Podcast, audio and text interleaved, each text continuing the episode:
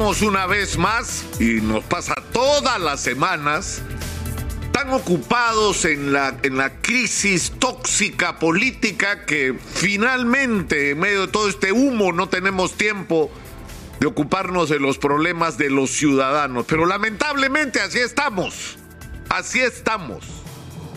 Y yo creo que lo que está ocurriendo en este momento, el presidente Pedro Castillo Terrones tiene que entenderlo perfectamente. Hay gente que quiere la vacancia, que lo quiso desde el principio, que si hubiera podido hacer un golpe de Estado lo hacía, que nunca aceptó el resultado electoral, que tiene sus propios móviles. La señora Keiko Fujimori preocupada porque va a ir a la cárcel el señor Rafael López Aleaga, que estaba tan angustiado por la renovación de su, él dice que no es concesión, de su permiso de operación de Perú Rail, que lo hizo el 27 de julio, o sea, un, día antes de que cambiara el gobierno, por si acaso, porque el permiso vencía todavía en septiembre. Estaba un poco desesperado por hacerlo antes, pero parece que eso le preocupa, pero digamos, está claro que hay sectores de la oposición que por razones que no tienen nada que ver con el interés ciudadano, sino con su propio interés o con sus propios temores, lo que quieren es desestabilizar no al presidente, al país, porque en este clima piensan que ellos ganan. Pero eso es una cosa que está clara y que el presidente la debería tener clara y no darle de comer a sus enemigos. 90 días se demoró el presidente en prescindir y separarse sin marcar distancias con Vladimir Cerrón, que desde antes de las elecciones acá advertimos, tenía dos problemas.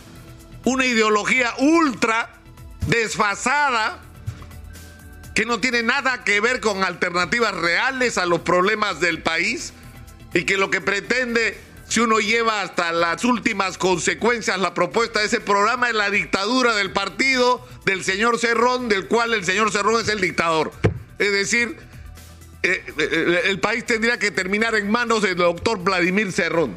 Pero no solo este tema de esta ideología marxista-leninista desfasada, sino además el antecedente del gobierno regional de Junín es decir, nosotros hemos, le hemos llamado la atención al presidente, presidente, si en el Perú se va a hacer lo que Cerrón hizo en Junín, porque hay ineficiencia y corrupción. Lamentablemente no es un gobierno regional que uno se pueda sacar el sombrero por lo bien que están haciendo las cosas o lo han hecho durante los últimos años, sino por todo lo contrario. 90 días se demoró el presidente. Y en el caso de personajes como Bruno Pacheco, que en vez de resolverle problemas al presidente se los han creado porque estaba ocupado en otras cosas, claramente.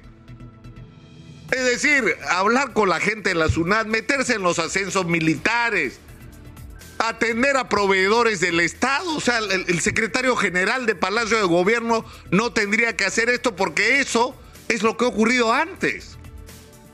Y porque eso fue parte de la oferta del presidente de cambio para que en el Perú se acabe esta maldita historia.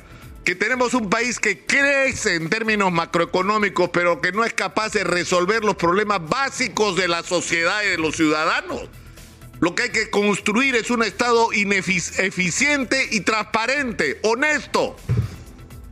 Es decir, hay que sacar del aparato del Estado a los inútiles que están ahí solo para robar. De eso es lo que se trata, no de repetir la historia. Entonces el presidente no se tiene que preocupar por lo que quiere en la vacancia, por razones que ya hemos explicado. Se tiene que preocupar por la gente que puso todas sus ilusiones en él y por gente que sin compartir sus puntos de vista, como Acción Popular y Alianza por el Progreso, le han dado el voto de confianza para que pueda gobernar este país y que tienen absoluto derecho a pedir explicaciones tienen derecho a pedir explicaciones. O sea, ¿qué hacía Bruno Pacheco ahí? ¿Por qué se demoró tanto en echarlo? Exitosa. O cuando se habla de las reuniones en pasajes Zaratea, todo el mundo tiene derecho a una vida privada, incluyendo el presidente de la República. Pero cuando se está hablando por lo menos de dos encuentros con personas que están vinculadas de alguna manera a contrataciones con el Estado, son obligatorias las explicaciones Porque en el Perú, más que en cualquier otro lado, y para el profesor Castillo más que para cualquier otro presidente, porque es el presidente que prometió hacer las cosas diferentes, no solamente tiene que ser absolutamente transparente, sino parecerlo. Acción Popular ha planteado de una, de una, manera, desde mi punto de vista, responsable el pedir que el presidente dé explicaciones. Tuve reuniones privadas, me reuní con estas personas, ¿por qué razones? ¿Y qué tipo de compromiso puede haber significado eso? Es absolutamente razonable y legítimo. Pero yo insisto, el presidente, es decir, no, no, no estamos discutiendo acá del tema de la vacancia. Estamos discutiendo sobre la necesidad de instalar en el Perú, de instalar en el Perú una manera de gobernar que signifique terminar de una vez y para siempre con la ineficiencia y la corrupción. Y la única manera de hacerlo es construir un sistema que permita que los recursos sean usados para resolver los problemas de la gente en base a planes que se tienen que tener con anticipación y poniendo a las personas adecuadas, las personas calificadas, las personas que estén ahí por sus méritos y no por pago de algún favor, las que tienen que hacerse cargo de resolver estos problemas y tomar medidas de las que ha hablado Pedro Franca acá. Es decir, hay que hacer obras por impuestos para todo, para eliminar las posibilidades de corrupción. Exitosa. Hay que eliminar al, o, o reducir al mínimo indispensable los puestos de confianza.